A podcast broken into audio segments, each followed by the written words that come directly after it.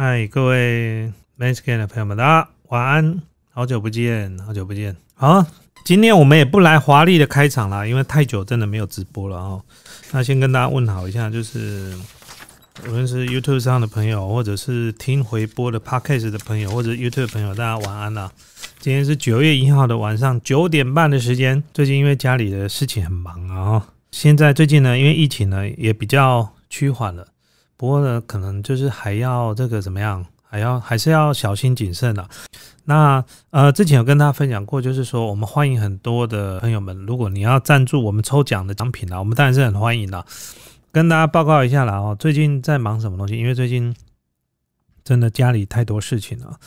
那呃，我爸爸在上上个礼拜住院啊，那因为就年纪大，那就是开始会有些问题。其实他。这两三年其实蛮辛苦的。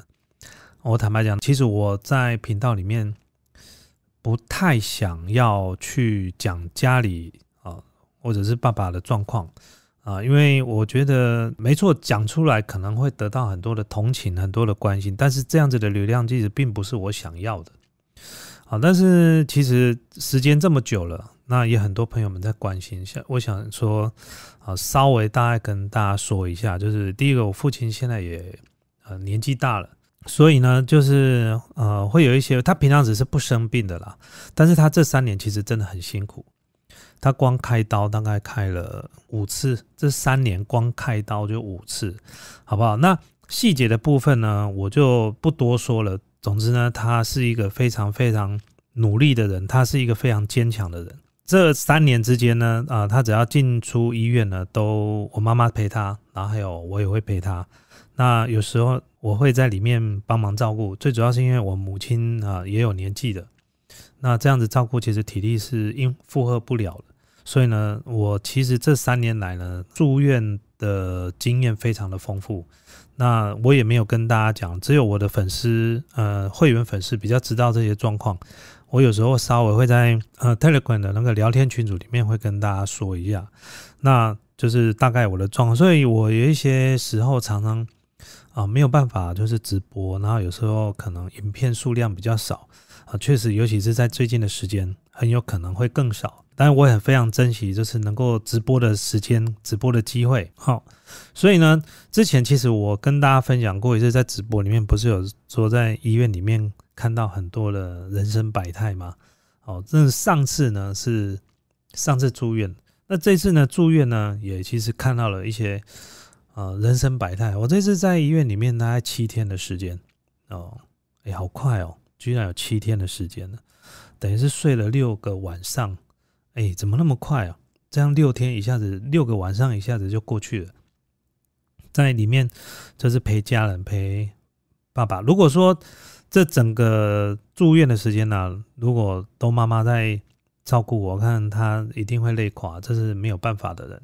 好，所以呢，哦，就由我进去里面照顾。那疫情的关系，其实我看到很多的现象，其实我有把它拍成一个简单的纪录片。好，就是现在疫情的关系呢，真的很多的不方便。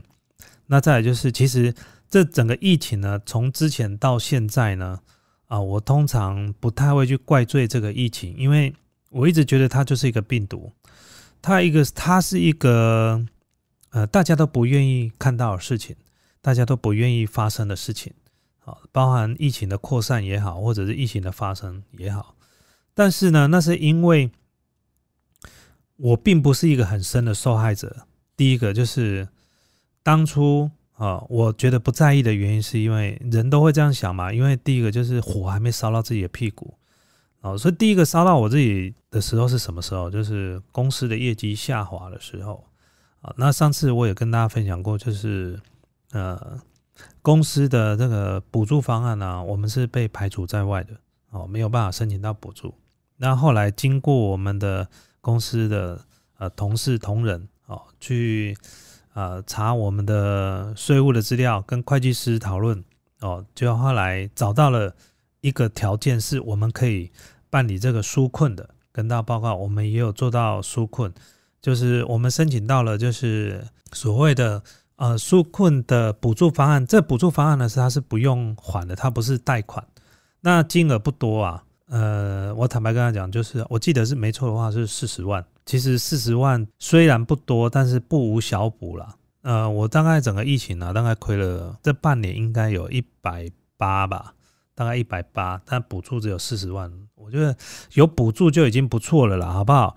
那其实呢，我本来心里想是有没有补助，没补助，这个对我来讲，其实有补助当然是更好，但是如果没有补助，日子还是要这样子过，钱再赚就有了，好不好？好，那这是第一件事情。所以呢，当火烧到自己屁股的时候呢，开始就有一点不一样的想法。那这一次呢，让我感觉到就是这件事情呢，总要有算账的时间。是为什么这样想？因为在这次呢陪家人住院的时候呢，医院里面呢是管制最严格的。好，那医院的管制最严格是怎么样呢？就是当你的家人住院的时候。啊，我们通常都会在医院里面会有一个是照顾啊，就是有一个是陪病啊。那譬如说我的父亲他住院了，那我就要陪病，对不对？那第一天进去的时候是我妈妈进去的哦，我妈妈进去。那开刀的时候呢，是住院之后的第四天开刀。开完刀之后呢，因为要观察，所以要先进加护病房。好。各位，我要跟他报告，要加护病房不是说人要死掉才进加护病房，不是这个意思。你不要听到加护病房四个字呢，就紧张的要命，好像狼被踹开啊，人要死掉，不是这个意思。通常你开完刀之后呢，譬如说你如果发生心律不整，好或呼吸急促或呼吸自主呢，啊有一些障碍的，医生担心如果在一般病房里面，护理人员没有办法随时照顾，你就必须要怎么样？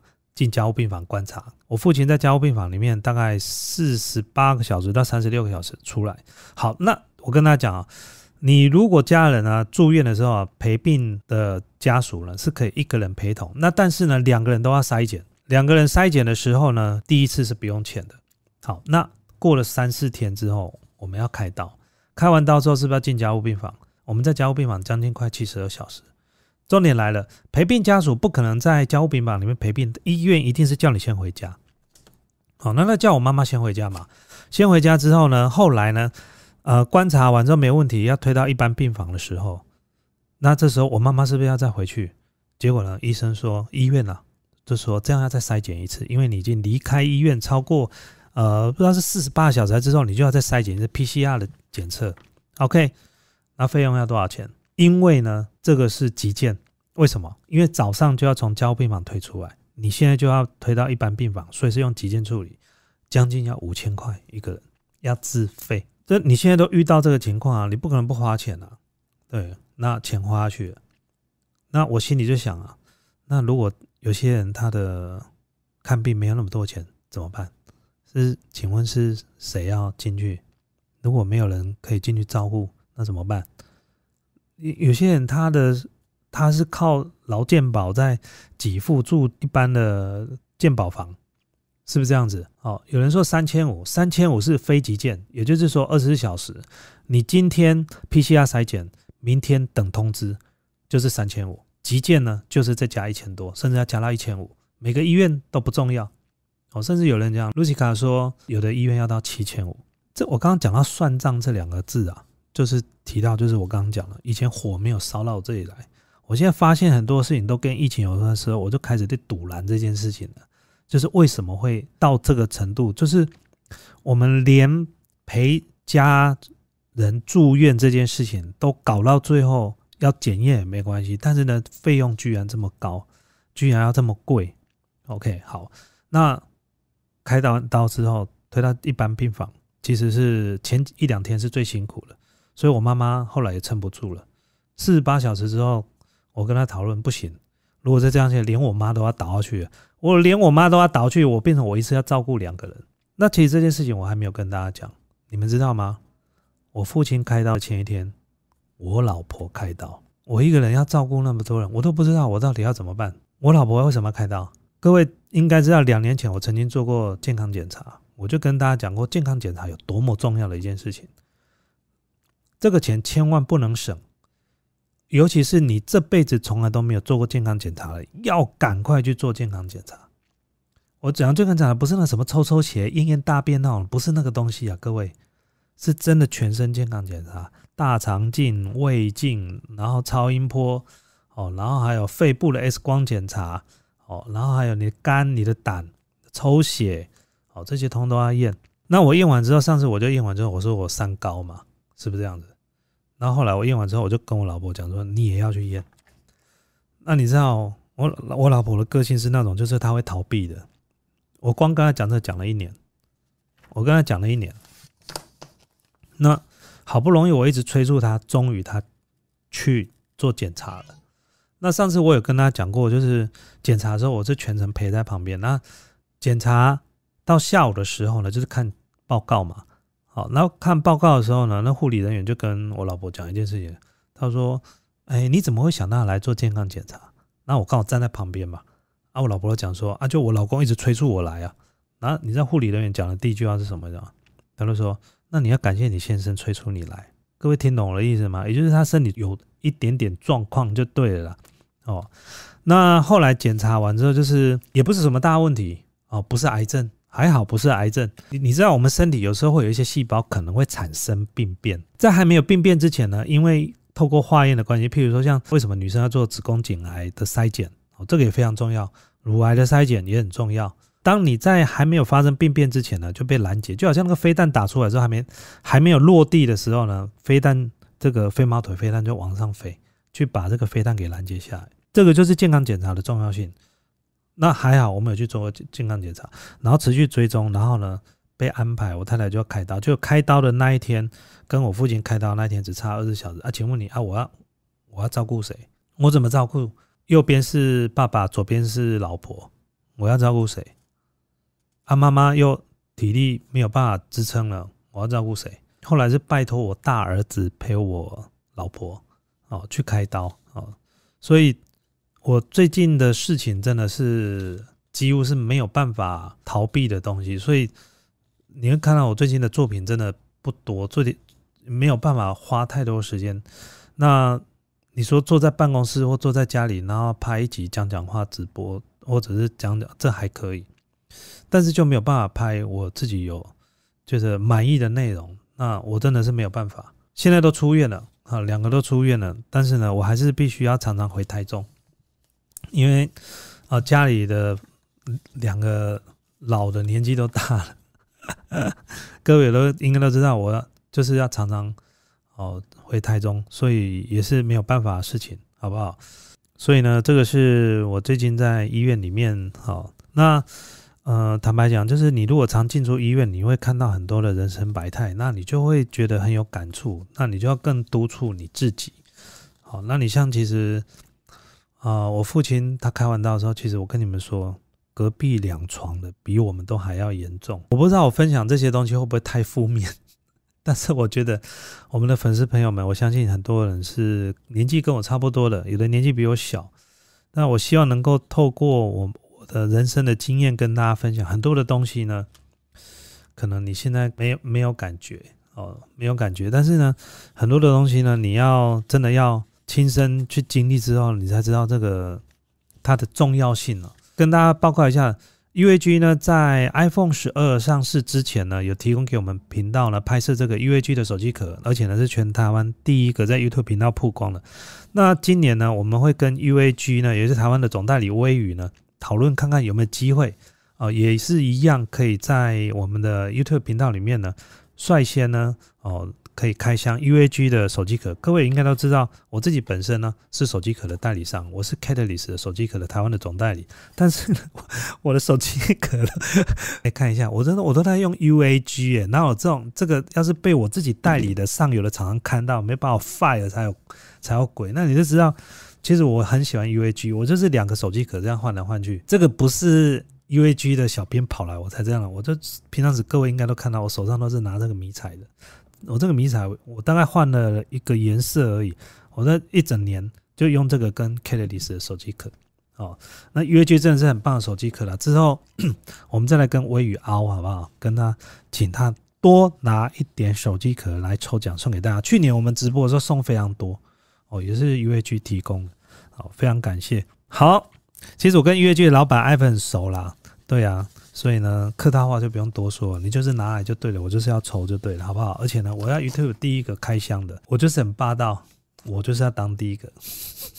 顺便再讲一下，就是我刚刚讲到的是隔壁两床一号床跟二号床的故事啊，大概跟大家分享一下。无意间听到一号床的啊护理人员还有一些医生来关心他。那一号床呢，这位先生呢，他大概看起来应该不到六十岁，然后他是一个非常和善的人，他看到人就是点头，看到人就是打招呼。啊，我也觉得他非常非常棒。但是呢，有一天呢，我在躺在这个我们陪病的有一个小床，有没有椅子可以折叠的？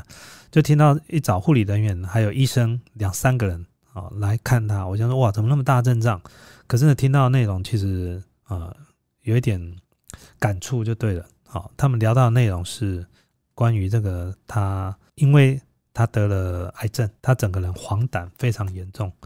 应该是说，就是已经到了末期，那也大概没有什么药可以治疗了，所以他们聊到的内容就是，呃，希望之后的事情，而且是亲自对这一位我刚刚提到一号病床的这位先生，他还能够走动，哦，他整个人看起来你就是皮肤非常的黄啊，因为他是肝的部分有这样的问题，所以会有黄疸的问题，那其他的部分你是看不出来他有生病的。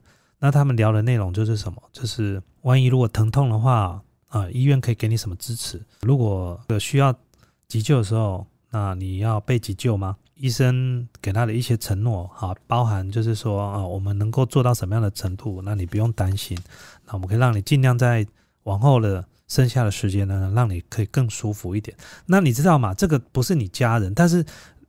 他不是你家人，也不是你认识的人，但是你听到他们在聊这些，你心里的那种，嗯，怎么说呢？那种感触其实是非常非常强烈的，不能说负面，而是说人生走到这一步的时候呢，哦，要怎么去面对这个事情？你像有一天我们会遇到这样的问题，哦，人要走啊，两种啊，一种是你要走的时候你不知道，一种是啊，你知道你要走了，你觉得哪一种最残忍？我觉得是人要走了，你还知道你自己准备要走了。这个我觉得是最惨的，真的，因为你每一天都被这些时间在折磨，你每一天都被这些负面的这些气氛呢给笼罩着，然后一天一天慢慢等，一天一天慢慢等。好，所以呢，这个就是我觉得最可怕的一件事情。人呐，如果要走之前呢，能够什么都不知道哦，比如说先昏迷了，然后也不知道疼痛，我觉得这是最好的，好，这是最棒的，好不好？那二号床呢，也是这个问题啊。二号床呢，他遇到问题就是医院里面的主治医师来跟他聊天啊，跟他讲他病情的状况，那问他要不要开刀。那时候他要开刀，可是医生跟他讲就是，你这个没办法开刀，你一开你可能会死在加护病房，讲的非常清楚。然后他跟他讲说，我这边医院真的没办法给你开，你这一开下去的绝对会造成整个加护病房的负担，因为一开下去，第一个你这个没有办法，伤口绝对不会愈合。哦，然后建议你呢，就持续的换药就好了。那如果你开刀的话，大概有七成会死在加护病房。哦，类似像这样子的内，你就就听到这些内容了哈。其实呢，听说他是也是肝的问题，但是为什么不换肝？其实每个人都有每个人的问题，那我就不太清楚了。但是总结一件事情，人你如果没有钱了，千万不要生病，这是一件很可怕的事情。我跟大家分享过。我我直接跟大家讲好了啦，我自己的舅舅哦，舅舅他也是因为癌症的关系太痛苦了，对，太痛苦了。你知道有一些癌症啊，他是不会这么痛苦了，但是有某一些癌症啊是超痛苦的，哦，尤其是在末期的时候超痛苦那后来怎么办呢？他自己开车到山上烧炭，哦，这个是非常非常要不得一件事情，这是非常非常不应该做的事情，哦，他。轻生之后，啊，那有我最疼我的外婆啊，那时候我外婆还健在，听到这个消息，我跟你讲，我外婆整个人就她的身体状况就一直往下坡，不到一年多她就走了。哦，当然不是说直接的关系啦，但我觉得这个白发人送黑发人这是不对的事情，你再怎么样你也不能让白发人送黑发人，好不好？那我觉得这样是不好的事情。那细节呢，我们就不再多说，因为这个有点太负面了。那但是我还是要跟大家讲，身体健康真的非常重要，健康检查一定要去做。我今年呢要再排健康检查。我刚刚讲到说算账这件事情，第一个进医院的人花那么多钱，第二件事情，我现在要做健康检查排不进去，因为很多医院都还不敢做健康检查，是因为疫情的关系。哦，我是在长庚医院做健康检查。那今年呢，我也想要赶快再去做健康检查，比如说长庚医院。好，所以像刚有人提到合法的安乐死，我跟大家讲一件事情，我总有一天我会希望能够全力推动安乐死这件事情。为什么？我跟大家讲一个非常重要一件事：如果我们人呢，我们都说我们很，我们有自由自主，对不对？人权。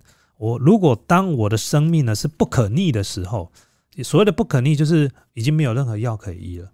我居然还不能决定我自己什么时候可以结束我自己的生命的时候，还用法规或者用什么方式来限制我的时候，我觉得这是一个不人道了，也是一个自私的。自私的不是我，是你们。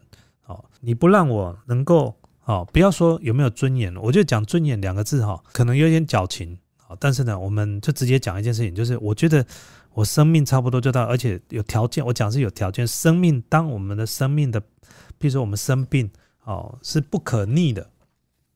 到某一种程度之后呢，哦，是可以安乐死。那我跟你讲，安乐死哦，其实像之前傅达人啊，对不对？他也是跑到国外去做安乐死，哎，那个要花钱的。那其实现在全世界的国家有在做安乐死，好像只有一个国家，好像是瑞士吧？是瑞士还是瑞典？哦，反正就一个瑞就对了。台湾如果将来有机会可以做这样，其实有很多国外的哦这样子的病患会想要来台湾做。哦，那其实这个也是要花钱的，那当然是另外一种收入。但是我觉得，我个人认为这是一件对的事情啊，这是一件对的事情，这早就应该要做推动，好不好？所以呢，今年我也要去做健康检查。好，这是跟大家分享。哎，布莱恩也在线上啊，布莱恩也在线上。我们在最近呢，开始跟布莱恩有拍一些影片，那也非常感谢布莱恩的那个帮忙来，他知道我最近家里非常忙。所以呢，他来当代班。其实嘴巴是讲代班，其实之后我们频道内容啊，比较朝向就是希望有机会哦，那个不然呢，可以在 Main Scan 里面，它有一个固定的系列是属于它的系列。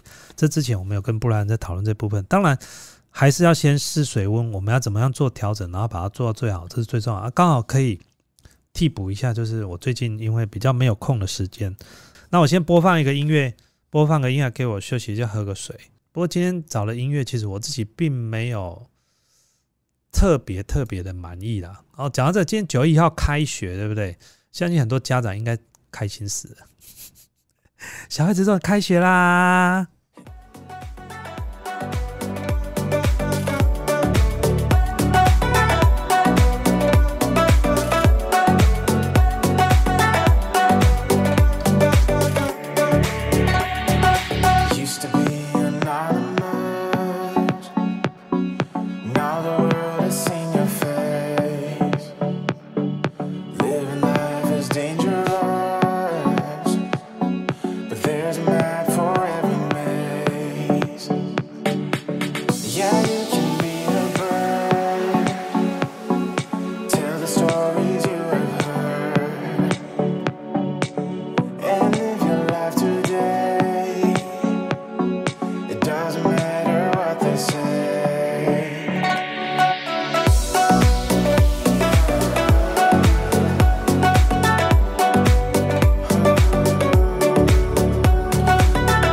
OK，各位朋友们，这个音乐呢，如果你是老粉丝，应该知道这一首的背景音乐，直接之前我们就用过了。你们知道这是哪一首吗？有人知道吗？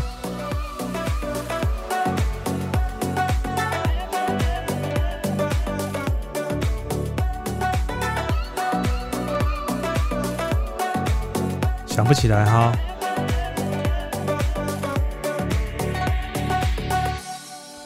这一首呢是之前呢，我们跟 Ted 去上海 F1 赛车场的时候，跟林志颖那时候在拍这个呃利曼赛车的时候，然后我们用的其中一集的背景音乐就是用这一首。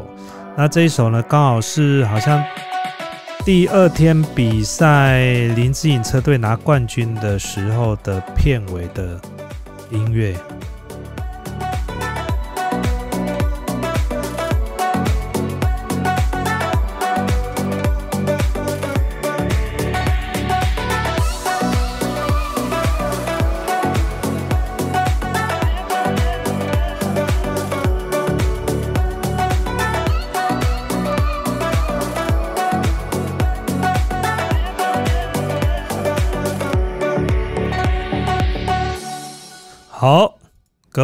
接下来呢，跟他聊聊一件事情。之前我们的频道里面呢，都有聊这个型男养成日记，但是其中其实曾经拍过一两集的绅士养成日记，后来就没有再继续聊了。那这部分呢，希望接下来有机会呢，可以找布莱恩可以聊这个事情了哈。那今天要特别跟他聊什么东西？其实这东西其实我之前已经就有注意到了。我觉得这个，我先讲个笑话。这个我在我脸书上面讲过这一则笑话，因为我在住院的时候，那男生嘛，男生都喜欢看漂亮的女生，对不对？这很正常。所以你到住院的时候，你总会瞄一下这个，看有没有漂亮的这个护理人员啊。这就是，哎，无聊嘛，在里面就是只有病人啊、家属啊，哦，啊，天天好像点滴啊，然后吃东西也在楼下便利商店啊，就很无聊。你就。难免就会不能说找乐子啊，你根本是找不到乐子，你就是眼睛就是只能顶多再看一看的，哇，这个护理人员好可爱，然后什么？那我上次去这个医院的时候呢，以前都是被叫先生或干嘛，这次有一次这次去医院了，可能因为护理人员现在都很年轻了，他看到我居然叫叫叔叔啊，诶，是叫叔叔吗？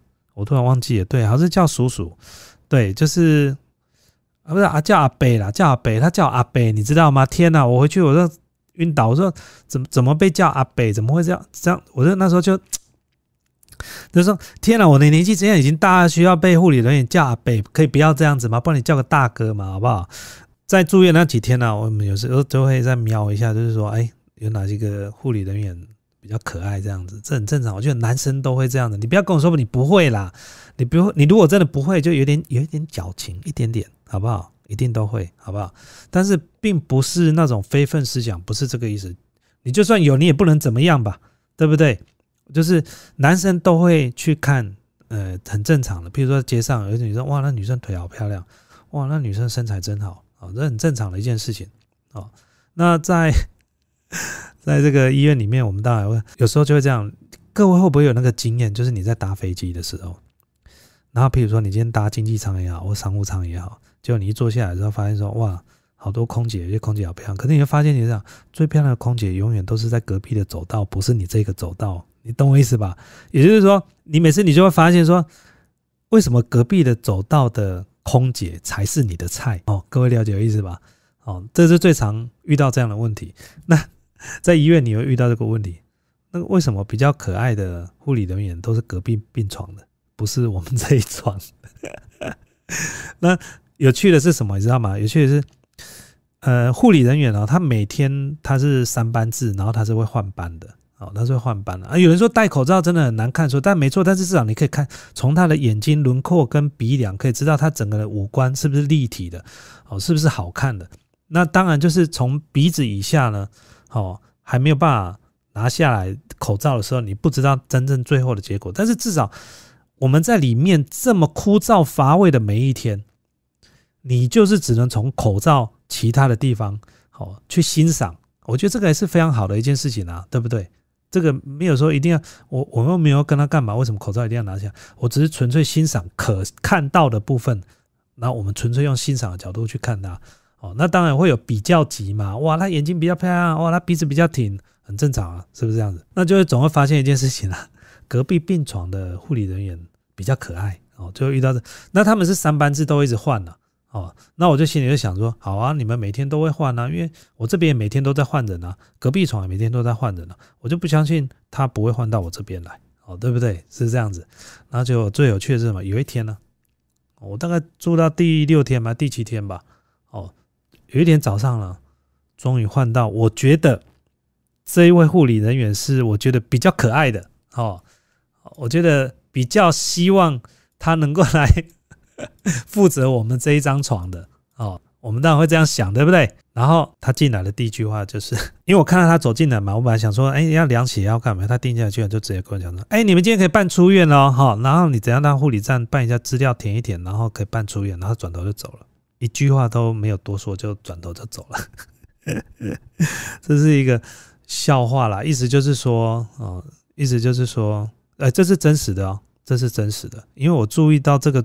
护理人员大概已经有注意到他三四天了，然后他真的是，我跟你讲，所有的助理人员里面，就只有他会戴假睫毛，我还注意到这一点啊，表示他本来应该是非常爱漂亮的一个，这个护理人员呢，不是助理人员，表示说他是一个非常爱漂亮的护理人员。所以他进病房里面第一句话跟我们讲的话就是：“你可以办出院了啦。”意思就是说，哎，我们今天就要离开这个病房。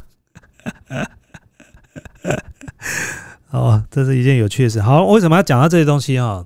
这个第一件事情就是绅士应该要有的风范啊。这之后呢？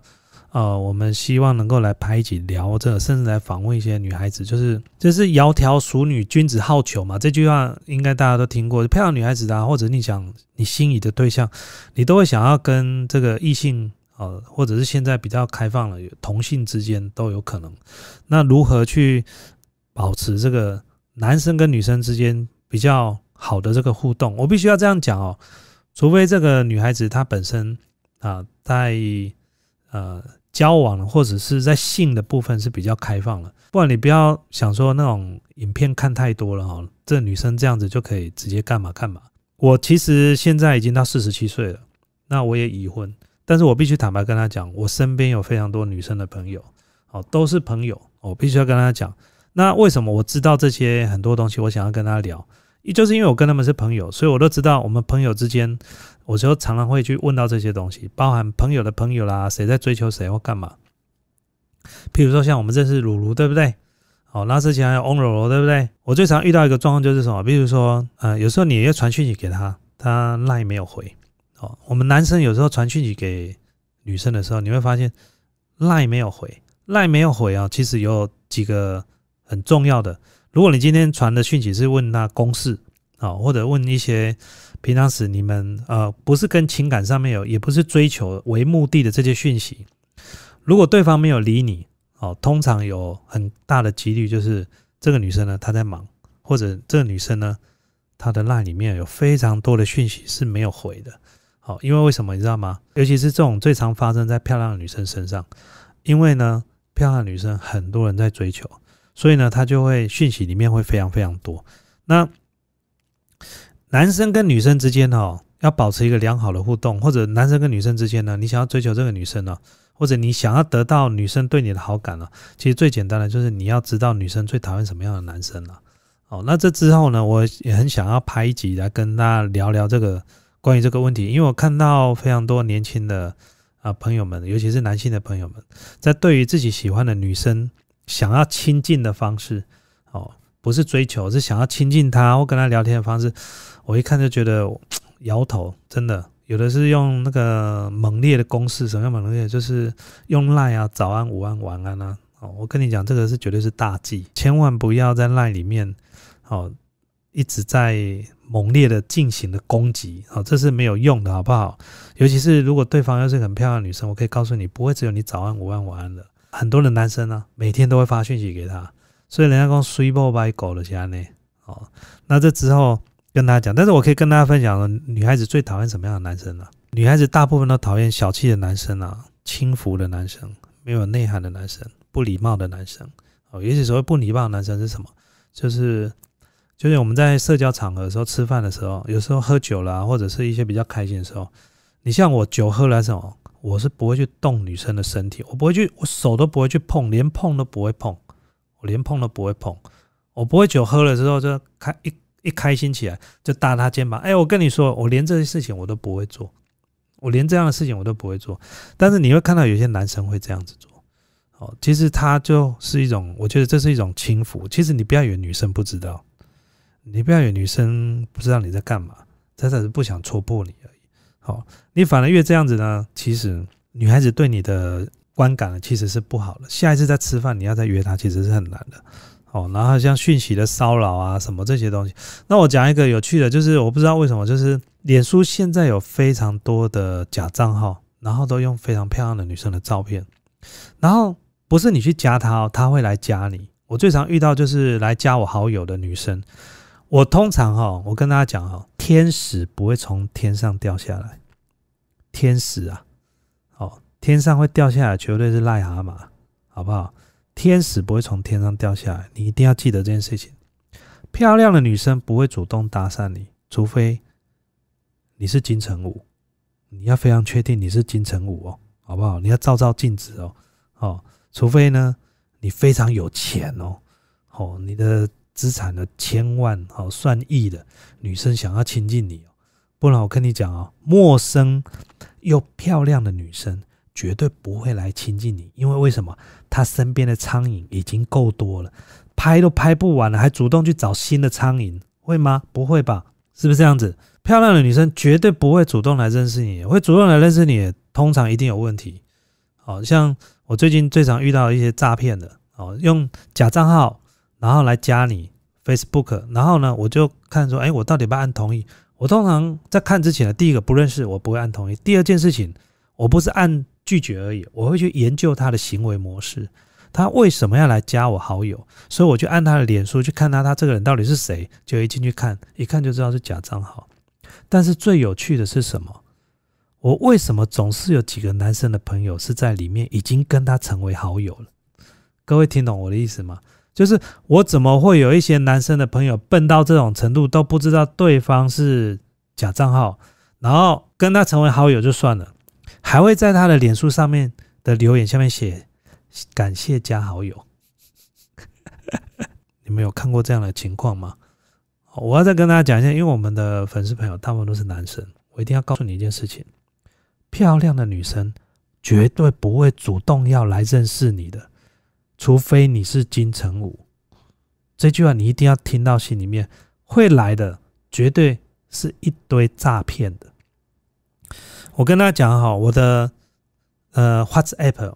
几乎是不会用的，但是最近不知道为什么，WhatsApp 出来一堆漂亮的女生，然后传讯息给我，然后呢，我一开始呢，我就不太理她，然后她问你吃饭了没啊？哦啊，为什么不理我啊？然后而且我可以看得出来，这些照片都不是她本人，因为每个都很漂亮，超漂亮的哦。然后再来就是，我发现是有些电话号码不是台湾的电话号码。那后来呢，我有问别人。说这些很有可能就是线上赌博游戏的一些，呃，出来外面招这些去储值游戏，然后在线上赌博的非常多哦。所以呢，跟你聊一聊之后呢，再叫你去储值或干嘛。所以这些东西呢，我跟你讲，对，就像粉丝朋友讲了，来者不善啊，好不好？不要想太多啊。那最近呢，诈骗非常多，像之前呢，我的。呃，有一只 Gami 的手表，各位，这只 Gami 的手表，这是之前开箱的战术手表。那最近有人拿了这只我开箱的影片，然后直接在脸书上面剪接成他的呃广告影片，然后在下面留言，哎，在下面直接就卖东西，然后卖的手表呢，这只手表要两万多嘛，然后但是呢，他只卖两千多啊，但是买回来之后发现完全是不一样的东西，甚至还有粉丝朋友传讯息给我。不能说是粉丝啊，他应该是买了这个东西，看到这支影片之后，发现这东西太棒了，然后才两千多块买了，然后他告诉我说我要负责任。我说我要负什么责任？我说你连分辨是不是东西是真是假，你都没有这个能力，你要负什么责任？对方拿着我的影片，然后去招摇撞骗，然后你就相信了，你自己没有分辨真假的能力，然后我要负什么责任？我不知道我要负什么责任呢？你为什么连这么简单两万多块、快三万东西只卖你两千块？你为什么也相信？今天如果说影片是我拍的，那东西是我卖的，然后两万多块的东西卖你两千块，你拿到东西就跟影片东西不一样，我负责任到 OK。我影片被盗用了，东西也长得不一样，然后要负这责任，我觉得这样不对吧？我要负什么责任？我真的不知道我要负什么责任，而且很多人被骗。我觉得就是为什么诈骗这个东西到现在一直停不了，就是总是有人就是会贪心啊，就是贪一个字。像之前 GoPro 也是一样，GoPro 有这个呃一台一万多块，到最后出清价卖到三四千块，也很多人买，就买了之后发现根本不是 GoPro，只是外形长得很像啊，那也不是 GoPro。那我觉得脸书啦哈，然后还有 YouTube 的广告啊。然后现在这些平台，包含虾皮这些东西，现在诈骗的东西都非常多。你说他们要不要负连带责任？我觉得个人这些都是要负连带责任的。原因是因为他们是利益共同体。所谓叫利益共同体是什么？这些东西卖出去的时候，平台它是有抽交易手续费的。你只要在中间，你是有因为这样子的交易过程产生获利，你就是要负责任哦。只是你负责任的多少的比例啊，哈，是不一样的。哦，譬如说直接诈骗的，跟你提供这个平台的，虽然你不知道他正在诈骗，你也没有办法完全管制，但是你多少都要负一点责任。这个不是说完全不用负责任的，因为这些都是利益功能，尤其是我觉得必须要这样讲，脸书呢，绝对是目前诈骗的第一温床。台湾的脸书啊，我觉得真的要好好的正视这件事情啊，因为真的太多人被诈骗了。然后再就是用的是你们的平台，再来就是诈骗集团的付了广告费，那广告费是谁赚走？是你脸书赚走了哦，你就要负这样的责任啊，尤其是很多的。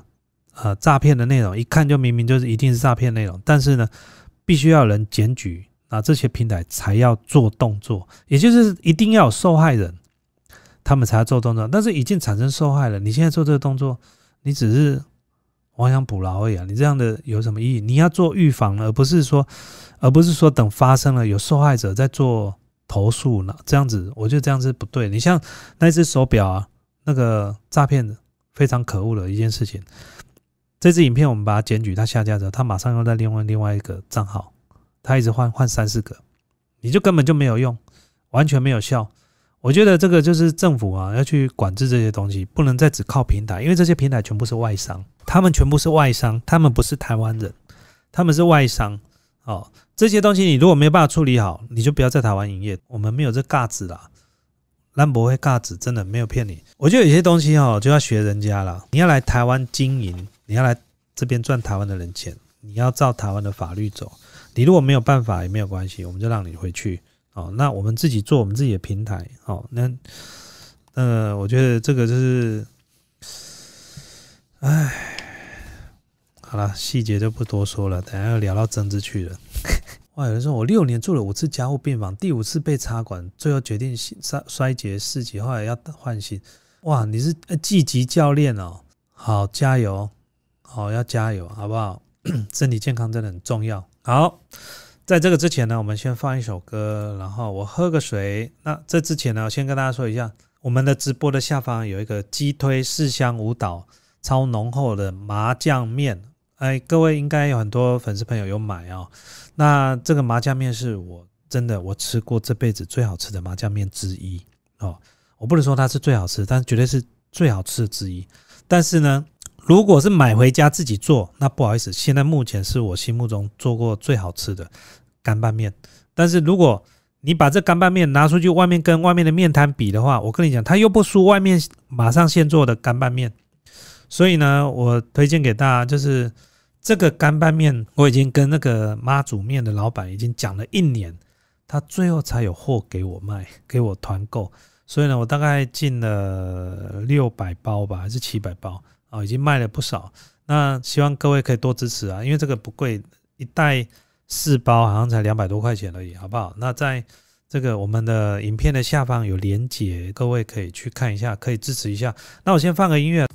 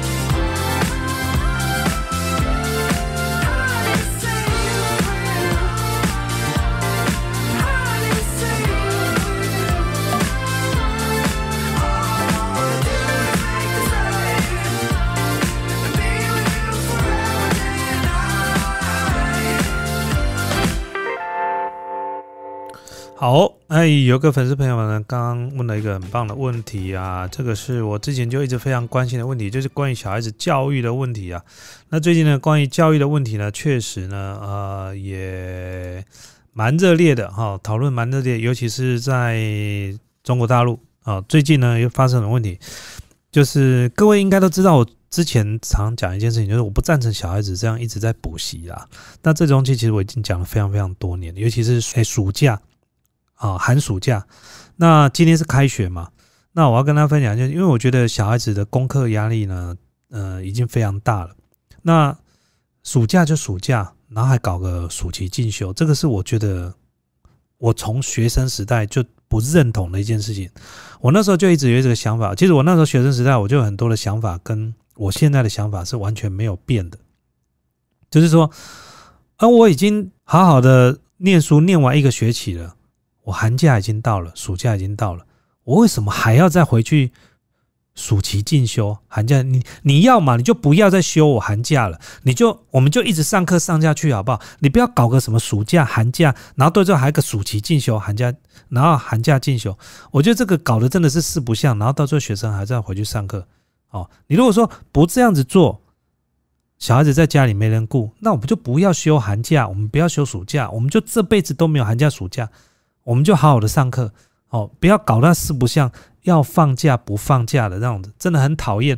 不然就要搞补习，哦，那那时候呢，我在学生的时候，我真的讲，我国中的时候我就有这个想法，我就很讨厌，就是寒暑假我还要回去学校这样子。那你说现在的学生有没有这样子？现在好像比较少，对不对？但是呢，补习班呢，补习呢，这是免不了的事情啊。所以呢，最近呢，中国大陆开始呢，在严格管制呃，他们的教育机构，尤其是私人教育机构。各位应该都有看到，第一件事情就是现在不再发放所有补习班的营业证照。哦，就是他们现在我这样讲最快，他们要推崇，就是第一件事情，他们认为小孩子念书的时间太多了，而且因为压力的关系，因为竞争的关系。我记得我有一次去苏州找布莱恩，那有一次他开车要带我去吃宵夜，那我就看到有一条巷子里面，怎么整排都是车子，而且还停两排。我说干嘛？前面是夜店是不是？他说没有，现在已经九点多了，前面在干嘛？他说前面是学校。我说不会吧？现在晚上九点半了呢，怎么一堆车子在外面？我说学校外面这么多车，现在是……然后布莱恩跟我说，他们来接送小孩子下课。他们要接小孩子下课，我说不不可能吧？怎么有学校的上课上这么晚？你如果说补习班上课上那么晚，还可以理解。这个是学校，也就是说，譬如说你经过某一个国中或某一个国小，然后他们的校门口到晚上九点多还一堆家长等着要接送小孩子，要接小孩子下课，你就很惊讶，学校哪有上课上这么晚的？通常上课上这么晚的是补习班，不会是学校，也就是在外面的。那后来呢？我就跟布兰聊，他说：“没错，现在这个地方的教育就是竞争这么激烈，所有的家长都认为小孩子呢就是要念书，哦，然后就把他丢到，然后不然就是在外面补习，哦，所以现在在中国大陆的小孩子在念书的压力是比台湾还要再大很多的，哦。”但但大到什么程度？大到中国大陆的政府开始要插手管制这些事情，这是第一件事情，就是不准在私人的这个补习班呢开始呢申请新的营业执照，也就是不会再有新的补习班了。第二件事情，管制现有的补习班的补习时数跟天数，通通都要介入管制。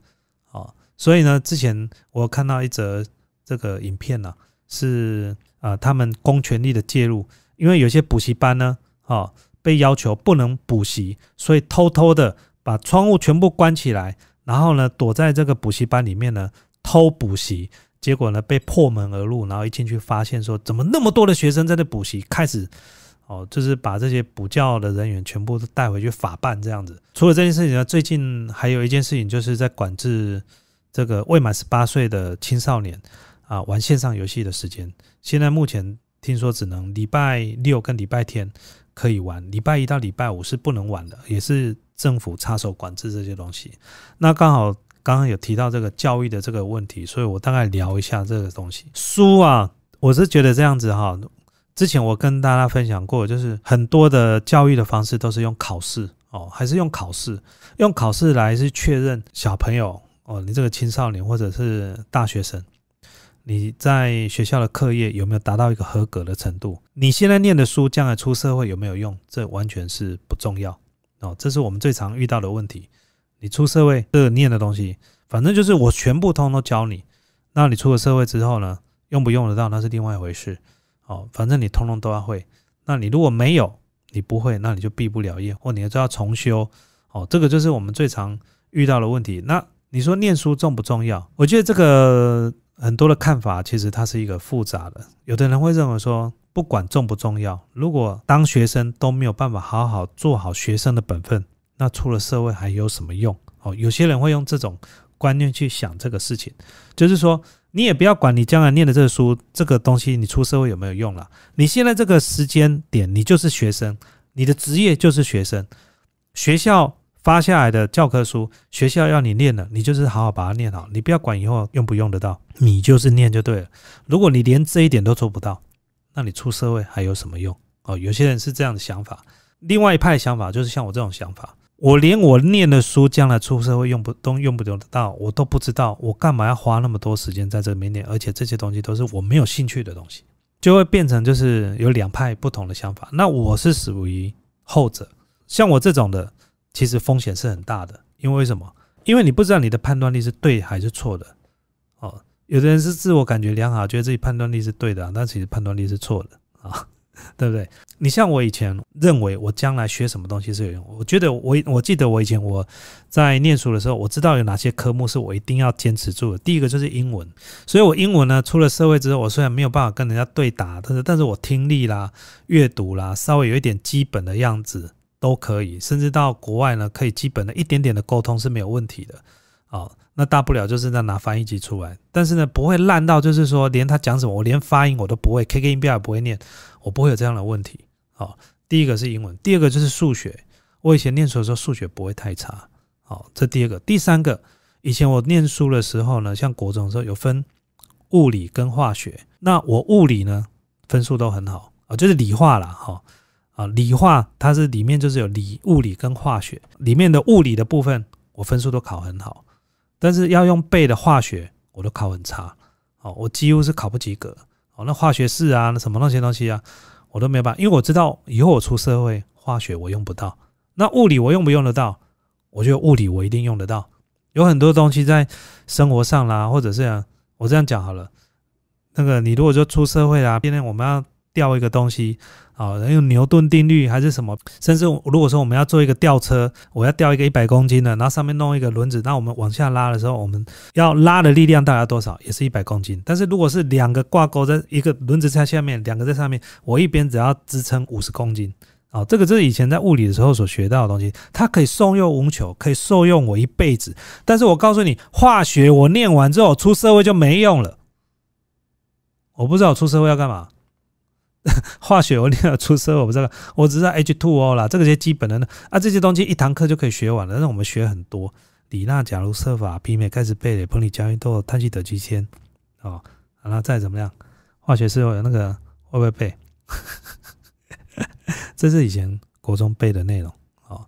那你说念书重不重要？其实是重要的哦。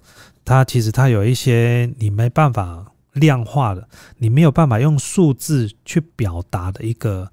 重要性，但是我常讲一件事情，在我们十二年的教育里面，其实是非常重要的。要如何让小孩子念对书，这个是最重要、最重要一件事情，就是要念对书。那为什么我们常常会念错书？为什么常常会念错书？这之前我在 Clubhouse 里面呢，也跟几位学者曾经开过聊这个内容。其实这些学者呢，也坦白讲了一件事情，因为每一个。定制教科书跟内容的每一位学者，他们从以前念书到出社会，就是靠念书在赚钱。他们没有在商场上打拼过，他们根本不知道哦。你到台积电的时候，你才发现这些东西进那边是没用的。你到了哦，比如说你是在工厂上班也好，或者是创业的也好，你才知道发现哦，原来你以前念的书这些锻炼几乎都没用，因为这些定制教科书的都是学者，都是读书人。我不是说读书人不好啊，好，但是因为这个是以读书为目的，所以他就不再考虑说以后出社会有没有用，他只觉得小孩子就是要念。再还有一件事情，我们的教育的课纲啊，每一年在做微调，你知道，只要一某一些科目啊，只要他的时数变多。负责这个科目的老师，他能够教的课堂就更多了，他的饭碗呢更没问题了。那今天如果有某一个科目，我这样讲好了，三民主义被废掉，在台湾那时候不知道几年的时候，三民主义就被废掉。你知道有多少三民主义教三民主义老师，他没有课可以教吗？所以，他他是一个权力的拉扯，他是一个，你知道吗？在开会的时候。课纲要怎么定制的时候，它会有一个拉扯的力量。哦，国文要多一点，我数学要多一点啊，不行啊！体育课你们都多少？体育课怎么又缩小了？哦啊，音乐课我也要多一点，每个老师都要多一点啊，什么都要多一点啊，都变成会是这样子。出了社会，为什么还要看学历？其实我跟你讲，很多的大公司的老板都知道学历不重要，但是为什么还是要看学历？这件事情其实我本来是看不透的。后来我一个表姐，她在补习班，她开补习班的。那他有一次在我的脸书上面留了一句话，他跟我讲说：“你知道为什么现在很多的企业还是要看？因为来应征的人我不认识你，我也不知道你的品性好不好，我也不知道你过去的功课好不好。我唯一能够看你是不是一个稳定的人，是不是一个听话的人，我先从你的学历看。因为为什么？因为如果你连大学都没毕业。”就表示你连耐心，你第一个不爱念书，或者是你连耐性都不足。大学念到毕业这件事情你都办不到，基本上他可以去推测你这个人在他心里面的是什么样的一个人。各位了解我意思吧？所以只能第一个步骤就是先学历，没有办法。你要知道，一个企业主或一个人事在面试的人啊，面试官他没有那么多时间去了解你，他不会去特别问你说：“请问你为什么大学没有毕业？”好好的去听你解释为什么大学没毕业，在这么多人几乎都是大学毕业的状况之下，为什么你大学毕业？我好的没没有办法，他底他桌上一点上百张的应征人员的履历表，哪有时间去听你一个人？为什么你大学毕业？难道你觉得说你大学没毕业，他就说哇塞，这个整叠一百张的这个履历表，就只有这一张没有大学毕业，我要好好来知道这个人到底是不是一定很特别？为什么他大学没毕业？你会这样子吗？你不会吧？所以变成就是这样，会有这样的问题啊。所以我那时候我才讲说，教育的改革啊，啊，我觉得台湾啊，在学术方面太注重了，应该从这个职业的教育的部分呢，在大学啊，哦，或者是高中啊，就要深入，尤其是职场的教育，哦，就已经要往下扎根，这不能到出社会才学。哦，现在都把这个事情推到，呃，我们当然有职校嘛，对不对？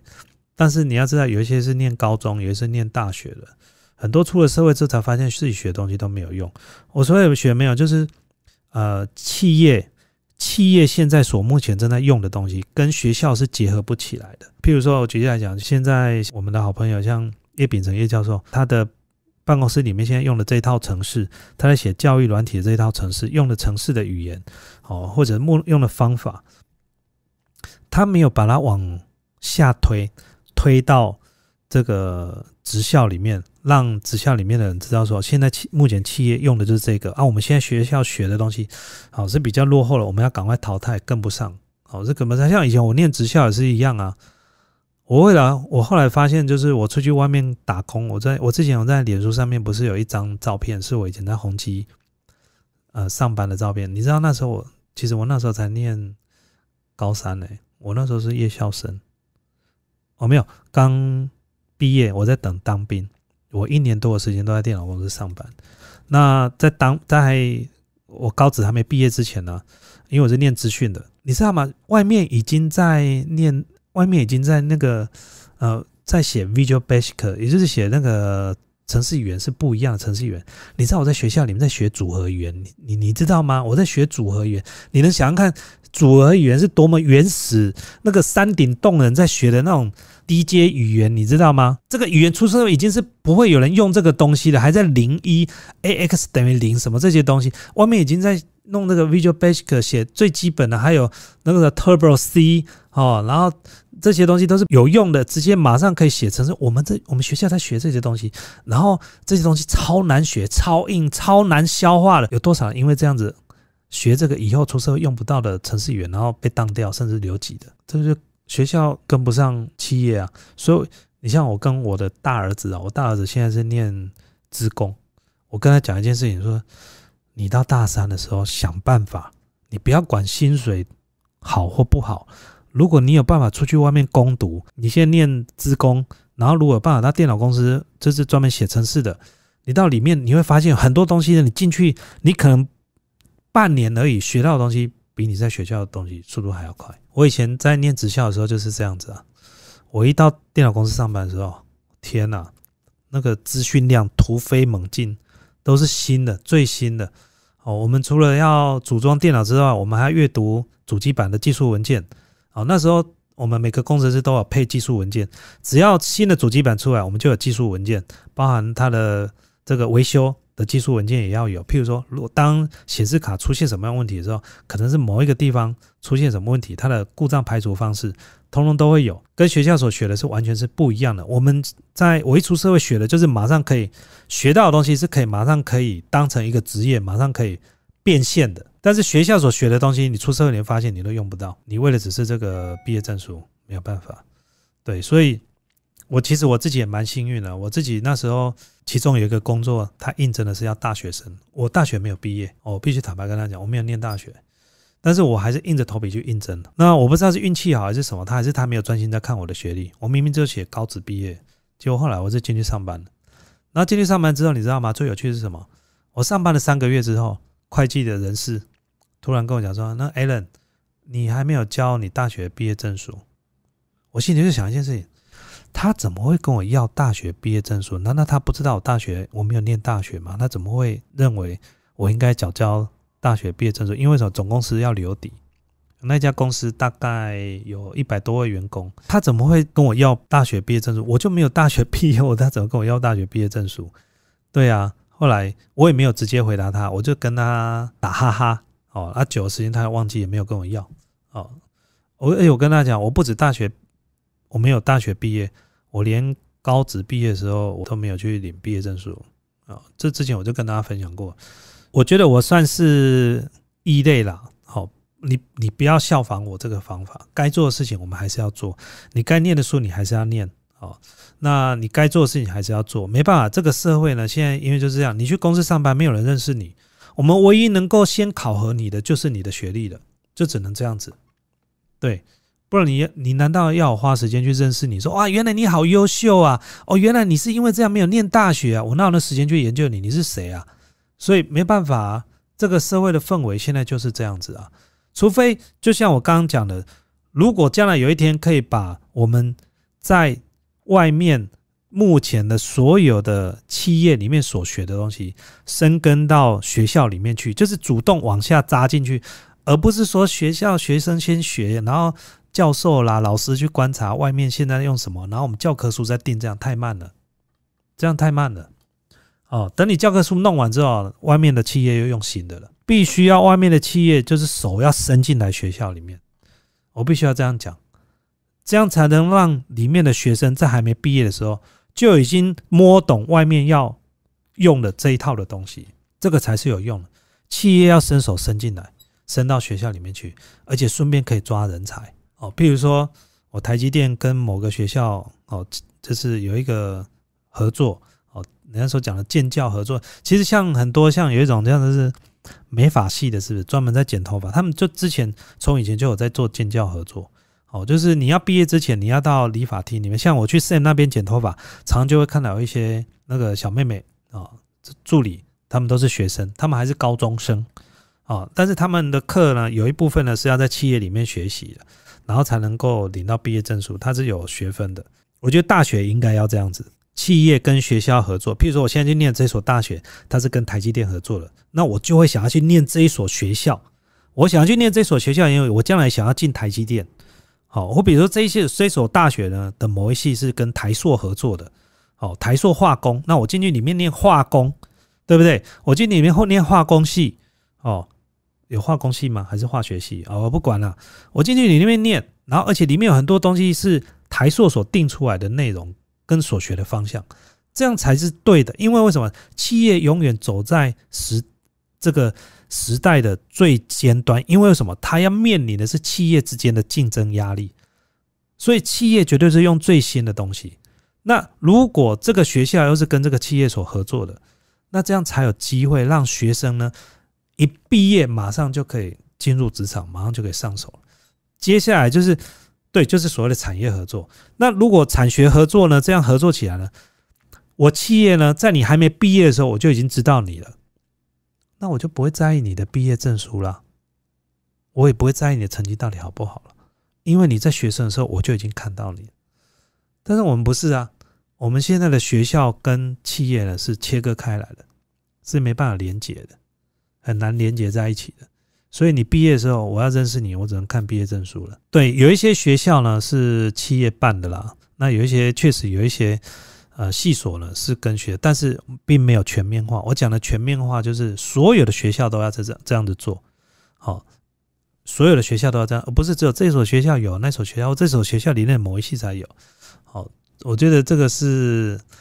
我个人认为要推动的，好，譬如说我自己是做贸易的，好，那如果说我做贸易的，那条件是我公司要够大了，不然学校不会找我。那我只举例啦，假设我公司呢是一个，呃，不要说百大，我公司有一两百个人，然后很大的贸易公司，那建某个学校，那我就可以把我们所需要的，好，我们去检视现在学校里面所学的。认为这些东西呢是要修正的，甚至呢我们可以提供更多新的方向，认为学校应该朝这个方向让学生去学习的。那将来他还没毕业，我就知道哪些东西，哪些学生呢？哦，将来有机会呢是可以进到我们公司的，那就马上就可以。他还没毕业，他都还没有结业，我就知道这个人是我要的。哦，然后而且呢，他所学是马上可以跟，即便他将来出了社会没有在我公司上班，他在别的贸易公司马上就可以上手了。好，这是我觉得我对台湾的教育的期待了。我觉得应该要这样子做了，而且呢，要越往下扎根越好。因为你们不是都讲说小孩子念书将来出社会才能找好了好工作嘛？所以不要再矫情了，想说什么啊？小孩子呢，国中呢就让他念这些啦，不要那么早就想了，这都太矫情了。你越早让他准备，将来他出社会呢，就有越有机会越快速融入他的工作。好，而且呢，越下往下扎根，代表一件事情。搞不好呢，越往下扎根呢，就不一定要到大学毕业才能够进职场了。哦，搞不好高中毕业就可以。为什么？因为他高中所学的东西跟企业已经都已经结合。像其实最简单，就像汽修科嘛。像我以前职校就有汽修科啊。汽修科几乎因为你大学没有汽车修护这一科，所以几乎基本上职校毕业，汽车修护科出去就直接可以出去工作了。像这一类的东西呢，因为他们有实习课，他们跟这个一般外面呢修车厂了，可能还是有一些技术上的落差，因为现在车子都很多都是电子零件的，还有甚至有是用电脑的。那学校的汽修呢，只能学一些比较简单的，应该不是说简单，应该是说比较不是那么复杂的汽车维修。但是你到职场的，你还是要从头再怎么样，从头再学习，好不好？这是我个人呐，这是只是我个人的意见呐，因为我书我念不多啊。哦，我是出了社会之后才知道看书多重要，但是是看有用的书。哦，因为我们时间真的很可贵，每个人一天只有二十小时，睡眠呢八个小时，哦，你还要打线上游戏，哦，你还要上课，对不对？那书呢要念对就特别的重要了，时间真的很贵，哦，如果说重来一次，你觉得你以前学校里面念的书哪几本课本是可以拿掉了？你放在你心目中，放在心里，你就会发现，其实你花了好多时间。你现在三十岁了，四十岁了，你发现这些所学的你都用不到。可以佐证，那我们刚讲内容是不是正确的，好不好？好，最后一个跟大家分享一个就是脸书了啊。各位知道脸书有一个功能，就是历史上的今天哦，它就是可以常常提醒你在，比如说今天九月一号，他告诉你九月一号你曾经留言哪些文章，好，比如说二零二零年的九月一号，二零一九年的九月一号，或者是啊二零一五年的九月一号。那各位有机会，你去看一下你过去所发言的发文的内容。我不知道各位有没有跟我有一种同样的感觉，就是觉得这些发文的内容很幼稚、很中二。什么是中二？我以前不知道什么是中二，后来去查了知道，原来中二就是什么？中二就是自以为是，这是中二，非常自以为是，好像自以为了不起哦。后来才发现，这以前发了文真的是很中二哦，就是觉得我我前几天在脸书讲这一件事情的时候，我甚至还有脸书的朋友讲说，对呀，你这样一讲，我有发现，有时候看到自己过去发言的内容，很想赶快把这些文章都删除，觉得实在。你有没有发生过？就是看过去的内容，发现我怎么会留这种文呢？赶快把它删掉哦。但是也代表了一件事情，就是我们又长大了，我们比去年的心智更长大了哦，才会觉得说，哎，过去发言内容怎么这么的幼稚啦？哦，好不好？那我尽可能让直播尽量可以正常一点。那因为最近真的家里很多事情，真的比较不好意思。那我希望呢，可以。多补一些回来好不好？那我们今天直播呢，可能要到这个地方啦。最后一首歌我觉得蛮好听的，跟大家分享一下，好不好？祝大家晚安啦，晚上十一点啦，早睡早起。